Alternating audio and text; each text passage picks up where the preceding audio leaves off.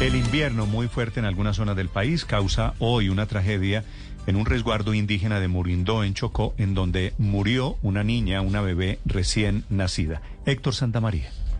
Así, Néstor, debido al atasco de los palos que taparon el río, los habitantes no se pueden movilizar por canoas, único medio de transporte, y llegar con facilidad a los municipios vecinos. De acuerdo con el personero de Murindó, Dolce y Torres, hicieron todo lo posible para buscar ayuda y trasladar a la madre de 14 años y a la bebé para que fueran evacuadas por aire, pero no fue posible también por las lluvias que se reportan en la zona. Fueron trasladadas a hombro con apoyo de algunos habitantes. La niña nació enferma, pero si hubiera habido los medios para transportarla, pues se la hubiera colocado oxígeno, ¿cierto? Pues hubiera, hubiera tenido una expectativa de vida. Nilsa Pernía, líder en Vera, el resguardo indígena donde falleció la menor, hizo una petición al gobierno nacional. Porque nosotros no queremos seguir muriendo a raíz de esta crisis que nos está pasando. Por favor, colabórenos. Nosotros también somos personas, aunque... Murindo hace parte, Néstor, de los 10 municipios donde se han reportado emergencias por esta temporada de lluvias, que ya deja más de 2.000 familias afectadas en todo el departamento de Antioquia.